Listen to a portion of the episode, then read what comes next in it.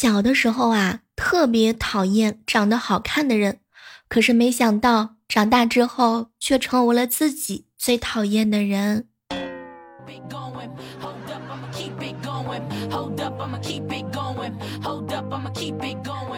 嗨，各位亲爱的小伙伴，这里是由喜马拉雅电台出品的糗事播报。哪天啊，你要想结婚了，我希望你能优先的考虑考虑我。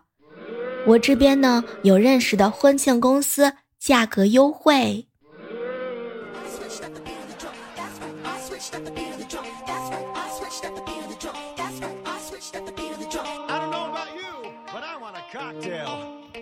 中午的时候啊，小哥哥跟我吐槽：“小妹儿啊，我儿子拿镭射笔朝我照过来，说：‘爸爸，你看你头发都绿了。’孩子他妈突然跑出来：‘哎，宝贝，乱说什么呢？隔壁叔叔只是过来帮忙换灯泡的。’小妹儿，我怎么感觉有点奇怪呀？” 如果有人来问你一些可以轻松搜索到答案的问题，有可能是对方是想要跟你说说话。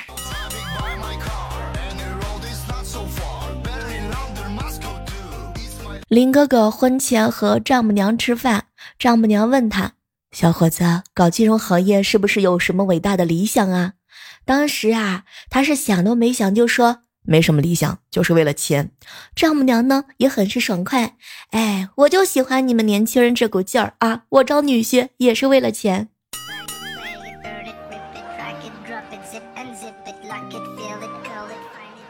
早上啊，莹姐姐睡得正香的时候，被她妈妈叫醒了。妈，什么事儿？那等一下呢，我要打扫卫生啊，是要我帮忙吗？不用不用，我是怕吵到你，先告诉你一声。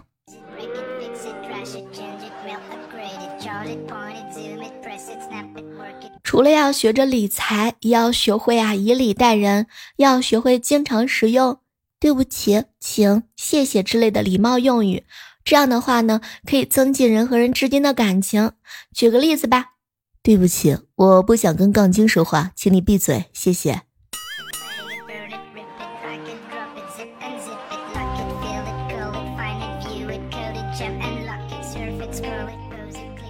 暖哥哥前两天去食堂吃饭啊，当时呢吃着吃着有点不太高兴，于是端着菜跑到食堂的大叔跟前。那你这个香芋也太不新鲜了，一看就是前几天卖剩下的。当时大叔摇了摇头啊，深沉的说：“世间所有的相遇都是久别重逢。”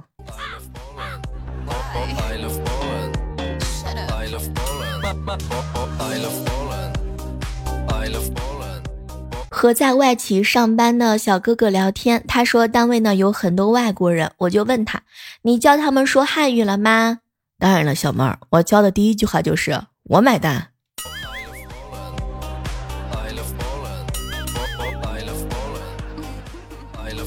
一大早啊，看到杏花有点不太高兴，问他怎么了。小妹儿啊，今天女朋友突然跟我打赌，说啊，谁先理对方，谁就算输了，谁输了就要答应对方一个要求。我可不想会像某些朋友一样啊，傻傻的赢了个比赛，输了人生。这种人活该没女朋友。所以在第二天的时候啊，我呢拨通了女朋友的电话，亲爱的，我输了。嗯，那你要答应我一个要求，我们分手吧。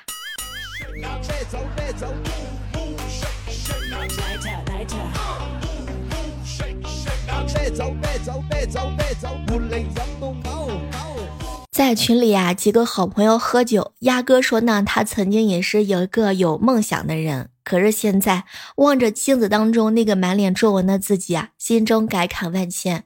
才三十出头，活出了五十多岁的感觉，一个媳妇儿都招架不住。当年是谁给他的勇气，让他幻想着三妻四妾的生活？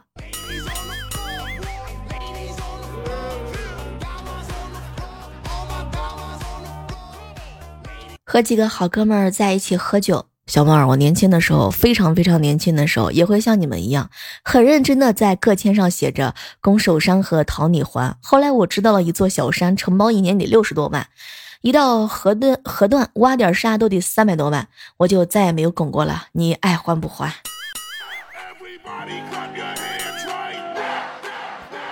郑重的告诉一下正在收听节目的所有的女孩子们，当你们坐在男朋友或者是男性朋友的副驾驶上的时候，无论什么时候都要把安全带系好，一定不要嫌麻烦，千万不要嫌麻烦，因为系上安全带显得胸大。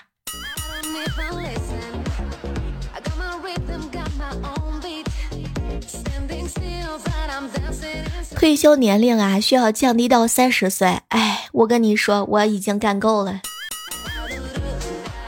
好了，开个玩笑吧。说十三岁的孩子啊，之所以如此叛逆、容易生气，是因为他们刚刚从最高级别的儿童变成了最低级别的青少年。中午啊，看到雨神哥不太高兴哟，怎么了？小妹儿可别提了，我那个邻居啊，今天一整天在院子里走来走去都没穿衣服。哎，他要是我老婆就好了。雨神哥，你想的有点多。我呀有一个隐藏的功能，当别人忽略我四个小时没回消息的时候，他们一看一有动静，我五秒钟之内就能回复。最近啊看了很多的广告。总想吐槽一点什么，我永远都看不明白国内的汽水广告，差不多都是来个明星喝上一口，哇的一下就出现一群人开始唱歌跳舞，这是度数不太低的样子吗？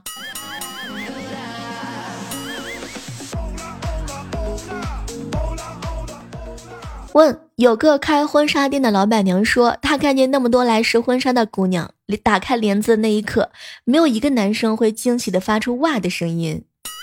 嗯，可能是因为发出哇的惊叹声不好讲价吧。小姐妹儿喜乐姐这两天啊跟我聊天聊得多，小妹儿，我宣布睡眠自由才是最爽的自由，真的太爽了，想几点睡就几点睡，从来不定闹钟，晚上睡不着就不睡，早上醒不来就不醒，吃完饭困了倒下就睡，要是半夜醒了那就出去遛弯儿，买零食回来看综艺，真的，你你真的，我跟你说，直到你真的想睡才睡，不用担心消息，不用契合别人的作息，没有闹钟的日子那是最舒服的，带上我一个。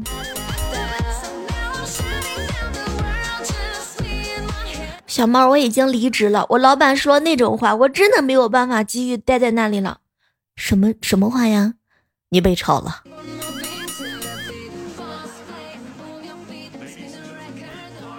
男生眼中的绿茶是什么样的？我知道你有男朋友，我们做普通朋友不行吗？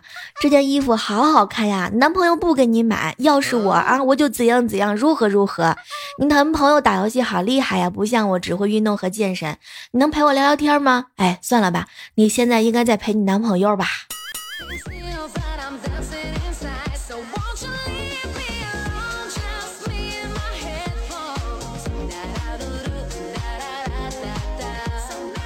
现在的鸡汤动不动教人就要做自己，可是我不能做自己，我做自己真的很变态。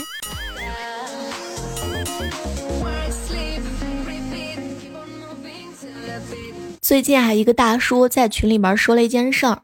那我为了留意我女儿跟新男朋友的状态，我在她房间里啊装了一个隐秘的监控摄像头，时刻保持警惕，防人之心不可无呀。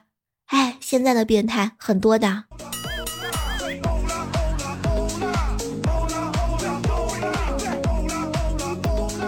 温馨提示啊，距离下个节假日大概还有长达三个月的时间，各位做好准备了吗？这么多年啊，我们是越来越胖了，但是对于减肥从来都没有悲观和绝望过。减肥不就是一斤一斤的减吗？减一斤容易，减一百斤就是一百个不容易。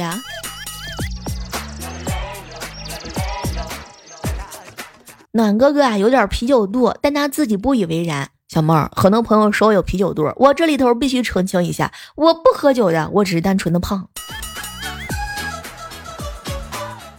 什么是网红的美食？特点就是呢，贵啊，不好吃，需要排队，但是还可以拍照。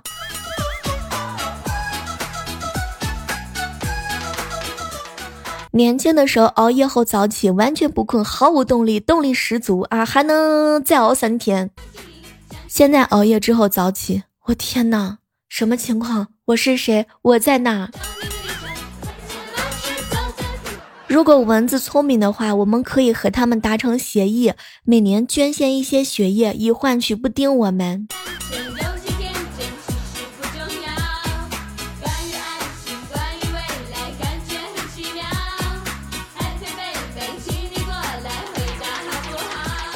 嘿，这样的时刻当中，依然是感谢各位锁定在由喜马拉雅电台出品的糗事播报。如果喜欢小妹的声音的话呢，可以在喜马拉雅上搜索主播李小妹呢。当然呢，也可以搜索到我更多的节目啊，比如说万万没想到，再比如说情感节目叫做夜色生香。其实我是一个情感的段子手。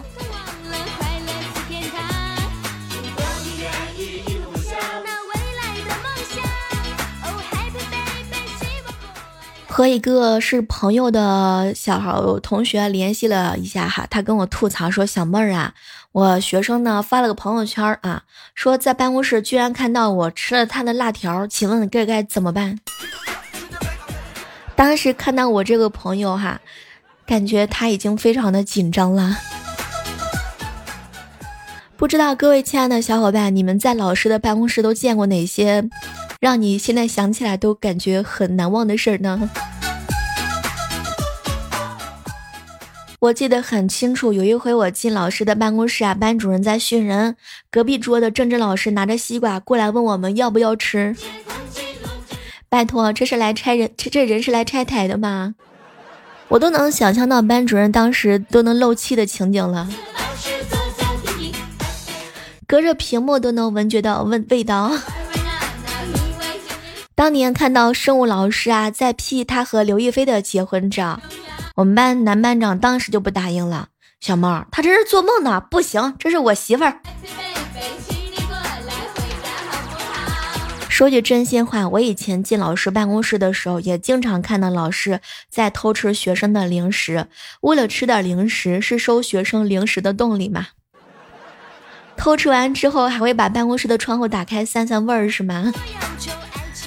记得有一年，班主任前一秒没收了我的辣条，后一秒坐在办公室里吃的那叫一个香呀！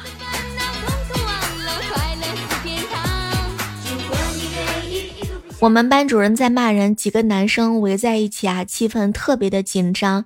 历老历史老师拿个小剪刀拨开人群，让我班让我们班主任给他剪鼻毛。这要不是夫妻关系，都很难说得过去啊！不结婚估计很难收场吧。前两天哥们儿跟我吐槽，小妹儿啊，当年我上高中那会儿的时候啊，我们高中班主任上课上到一半回办公室农场收菜，当时我在他办公室罚站，看的是一清二楚。原来当年老师们也爱收菜呀。有一个听友在俄罗斯留学，是老师随手一掏就是一瓶伏特加。生物老师带着同组的五个老师一起跳绳，被校长给逮住了。哎呀，还是很可爱的嘛！没成想有一天，我看到英文老师在看《喜羊羊》。最尴尬的事儿是，进了办公室之后，发现两个老师脱了鞋让对方闻，我都不懂这是什么神仙的癖好，很好奇啊。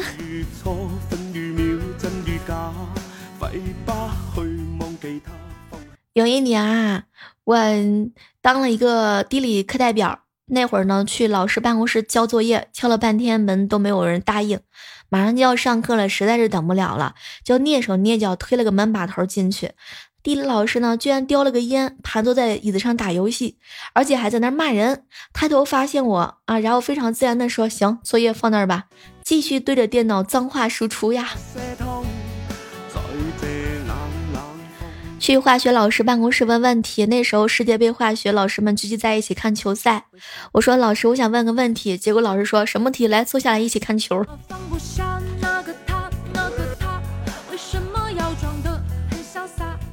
初三的时候，五十多岁的化学老师在听，爱我你就抱抱我。突然感觉萌出了一阵萌意啊。我们班班主任跟隔壁班班主任啊是情侣。有一次去办公室，看见他啊，他站着，我们老师坐着，然后是个男的嘛，竟然环抱着我们班主任分析我们的成绩。最尴尬的是一群老师在办公室吃火锅还不让我进，老师一定是这么想的，这货肯定是来蹭吃的，不要放他进来。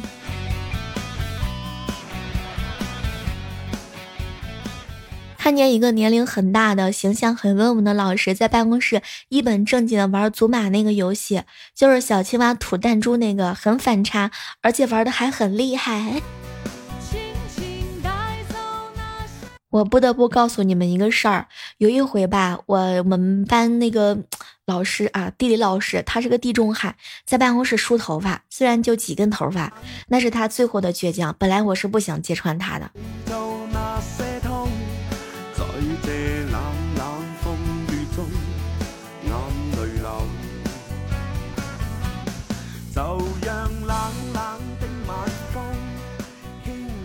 好了，这样的时刻当中，依然是感谢各位亲爱的小伙伴哈，千万别忘了，我们下期节目继续约吧。